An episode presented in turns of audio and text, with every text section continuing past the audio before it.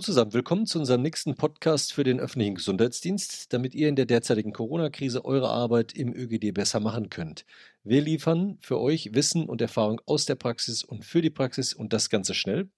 Heute sprechen wir mit Dr. Johannes Niesen, Leiter des Gesundheitsamtes der Stadt Köln, dem größten Gesundheitsamt in Deutschland. Lieber Johannes, Jens Spahn bezeichnet den öffentlichen Gesundheitsdienst als Dreh- und Angelpunkt des Infektionsgeschehens in Deutschland. Und das will er jetzt unbedingt stärken. Er hat eine Pressemitteilung gemacht und ist auch persönlich vor die Presse getreten zum Thema Update zum Thema ÖGD. Ein Block von seinem Zehn-Punkte-Plan, den er verkündet hat, ist die Stärkung von Personal im öffentlichen Gesundheitsdienst. Er möchte einerseits, dass Kolleginnen und Kollegen aus den anderen Ämtern kommen, dass mindestens fünf Leute pro 20.000 Einwohner in jedem Landkreis, in jeder Stadt den ÖGD unterstützen sollen. Sind das so alles Sachen, die ihr braucht in Köln? Kann man so bejahen, ist bei allem Stress und äh, Ärger und viel Zeit, die wir hier momentan verbringen, seit sechs Wochen im Gesundheitsamt, im größten Gesundheitsamt, von Deutschland ist es so, dass das eine Erkenntnis ist, von der wir eigentlich immer schon geträumt haben, dass das mal passiert. Wir haben ja in der Akademie immer fleißig gelernt, wie es dann mal ist, wenn Krise kommt und was dann zu tun ist. Aber dass sie dann wirklich mal so kommt, wie sie jetzt kommt, äh, hat wohl keiner so richtig geglaubt und musste mich immer noch mal kneifen und gucken, ob das wirklich alles stimmt. Aber wir haben inzwischen hier eine Normalität in der Krise erreicht, dass wir es so organisiert bekommen. Es ging aber nur mit mehr Personal. Wir haben anfänglich 350 Mitarbeiter gehabt, sind jetzt auf 700 angestiegen und so schaffen wir auch dann die Krise hier vor Ort zu bewältigen. All das, was an Kontaktpersonenmanagement gemacht werden muss, all das, was an Ordnungsverfügung rausgeschickt werden muss, an Abstimmung mit allen anderen Taskforce, Heime, Altenheime, also all das Ganze Engagement des öffentlichen Gesundheitsdienstes in einer Millionenstadt ist nur so möglich mit viel Personal. Von daher freut uns diese Erkenntnis und dass Herr Spahn jetzt damit vor die Presse tritt, ist genau der richtige Moment, bevor jetzt langsam wieder alles normal wird und wir das vergessen. Gibt es Bedenken, dass der ÖGD vergessen wird danach? Also wenn jetzt viele Studierende kommen, wenn ganze Herrscharen, sag ich mal, von Freiwilligen kommen, hat der ÖGD nicht jetzt die Gelegenheit, auch wirklich äh, bekannt zu werden mit seinen Aufgaben. Ja, natürlich ist das die Gunst der Stunde, dass wir, wenn wir hier, glaube ich, 228 Medizinstudierende beschäftigen, nicht nur das Innere eines Gesundheitsamtes denen beibringen, sondern genau das, worauf es ankommt, nämlich in der Krise die Infektionsketten zu unterbrechen. Da liefern die einen wesentlichen Beitrag zu und dieses ja, Lernen ist eine Erweiterung ihres Medizinwissens, was dann hoffentlich auch dann über den Tag hinaus hält, wenn also dann Corona nicht mehr so in aller Herzen, aller Köpfen ist, dass wir dann eben auch den einen oder die andere dann in, den, in das Gesundheitsamt vor Ort bekommen, durch das, was sie mal als Medizinstudierende erlebt haben. Also das ist das eine, was die Medizinstudierenden angeht. Das andere ist natürlich, es gibt auch Ärztinnen und Ärzte, die hier mitarbeiten, 70 an der Zahl, die gerne gekommen sind und das auch mit unterstützen.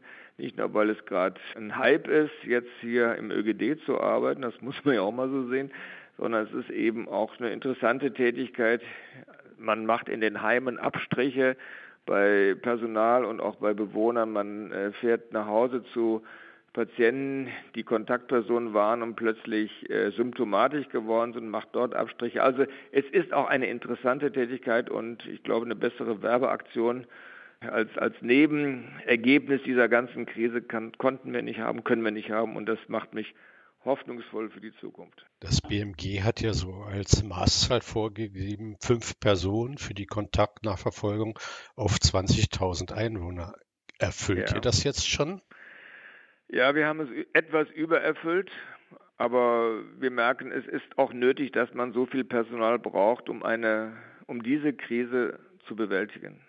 Also die Zahl ist, es scheint vielleicht ein bisschen gegriffen, aber wir probieren sie jetzt seit drei Wochen so aus und mit über 350 äh, Mitarbeitern, die wir jetzt da neu hinzugefunden haben. Ausgerechnet wären 275. Das passt in etwa, weil diese 350 sind nicht alle Vollzeit tätig. Und nach der Rechnung von dem Bundesgesundheitsministerium ist das schon eine gute und stimmige Zahl. Du hast eben erzählt von 70 Ärzten, wenn ich es richtig, und Ärztinnen, wenn ich es richtig verstanden habe. Ja. Das sind alles Freiwillige. Habt ihr die selber rekrutiert? Sind die über die Ärztekammer gekommen? Wie ist das organisiert worden? Wir haben es beworben übers Internet und das Intranet der Stadt Köln. Und da haben sich sehr viele gemeldet. Die Ärztekammer Nordrhein hat bei sich einmal rumgefragt. Da waren über 100 Ärzte, die sich dann gemeldet haben. Die haben uns dann die Listen zugesendet und die haben wir dann einzeln abtelefoniert und sind dankbar, dass die dann so fleißig mitmachen. Also die Ärztekammer ist ein wichtiger Partner in diesem, bei dieser Bewerbung. Nun gibt es ja auch den Vorschlag vom BMG, dass im Robert-Koch-Institut eine Kontaktstelle eingerichtet werden soll.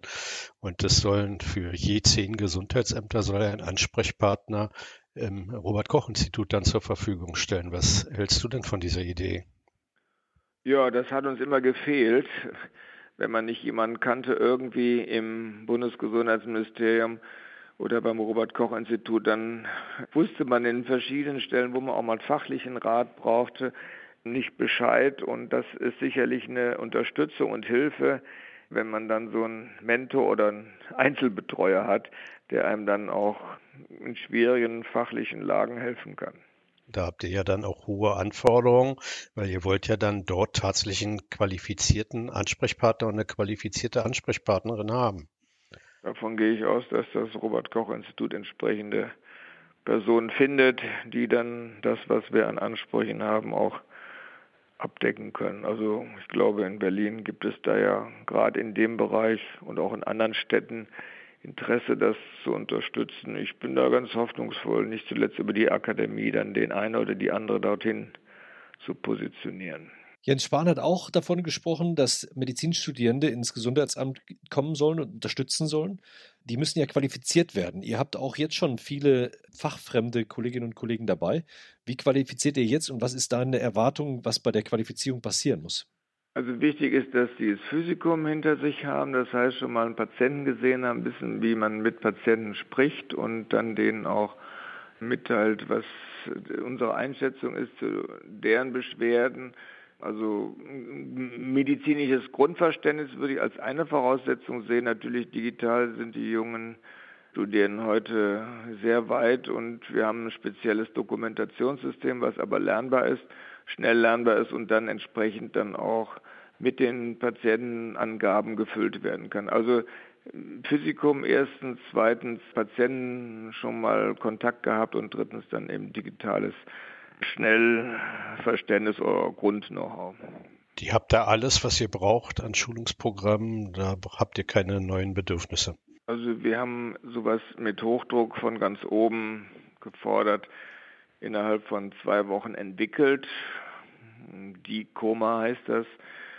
Digitales Kontaktmanagement, was eben ermöglicht, anhand dessen, was das Infektionsschutzgesetz, aber auch das Robert-Koch-Institut vorgeben, die Patienten jeweils abzufragen und dann auch, wir haben inzwischen, glaube ich, 16.000 Eingaben, da auch Erkenntnisse zu gewinnen, wir sind die Hauptgruppen. Hier in Köln waren es viele Skifahrer, die am Anfang äh, da waren, neben den Heinsberg-Kontakten und dem zweiten Anlauf.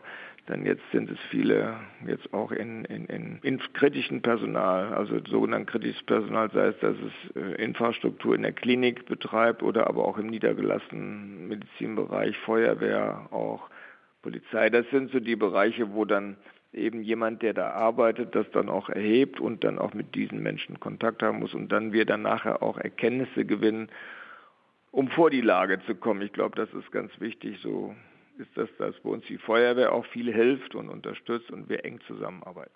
Der nächste Block äh, im Zehn-Punkte-Plan betrifft ja offensichtlich mehrere Initiative für den Digitalbereich. Da ja. ist unter anderem ja auch vorgesehen, dass jedes Gesundheitsamt bis zu 150.000 Euro für die Digitalisierung bekommen soll. Ist euch darüber schon konkreteres bekannt? Könntet ihr da mit dem Geld noch was anfangen? Wir haben uns einerseits selbst sehr geholfen. Das heißt, hier die Stadt hat sehr viel von jetzt auf gerade bereitgestellt. Einerseits, andererseits ist das natürlich nur für den Anfang gewesen und gerade auf der Strecke brauchen wir neuzeitliche Medien wie iPads und dann entsprechende ausgerüstete Laptops, die uns unterstützen. Da kann man, gerade wenn man jetzt 225 Leute einstellt, allein an Medizinstudierenden nicht genug von haben. Und gerade auf der Strecke ist das wichtig, dann eben so ein deutschlandweit so eine Basissoftware zu haben, mit der man auch direkt kommunizieren kann, nicht nur mit dem RKI, sondern auch gerade untereinander. Ein großer zentraler Bereich der Vorstellung des Zehn-Punkte-Plans von Jens Spahn ist die Digitalisierung im öffentlichen ja. Gesundheitsdienst.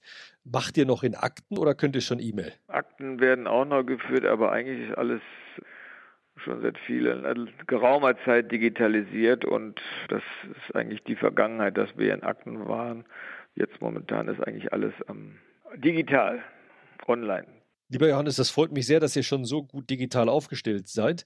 Äh, Jens Spahn sprach von einem personellen und digitalen Updates. Weil im Digitalbereich kenne ich die Updates. Was kannst du dir vorstellen, was er mit dem Personalupdate meint? Und ganz besonders, die Planungen sind alle temporär. Wie müsste eine langfristige, nachhaltige Lösung der Schwierigkeiten im öffentlichen Gesundheitsdienst aussehen? Es sind einfach viel zu wenige im öffentlichen Gesundheitsdienst, die diese Arbeit machen können. Es fängt bei den Ärztinnen und Ärzten an, bis hin zu den Hygieneinspektoren, Gesundheitsaufsehern, die extrem wichtig sind, gerade hier in der Krise die Krise zu bewältigen. Also wir haben ja 30 Prozent Ärzteverlust in den letzten 15 Jahren gehabt, auf zweieinhalbtausend Ärztinnen und Ärzte.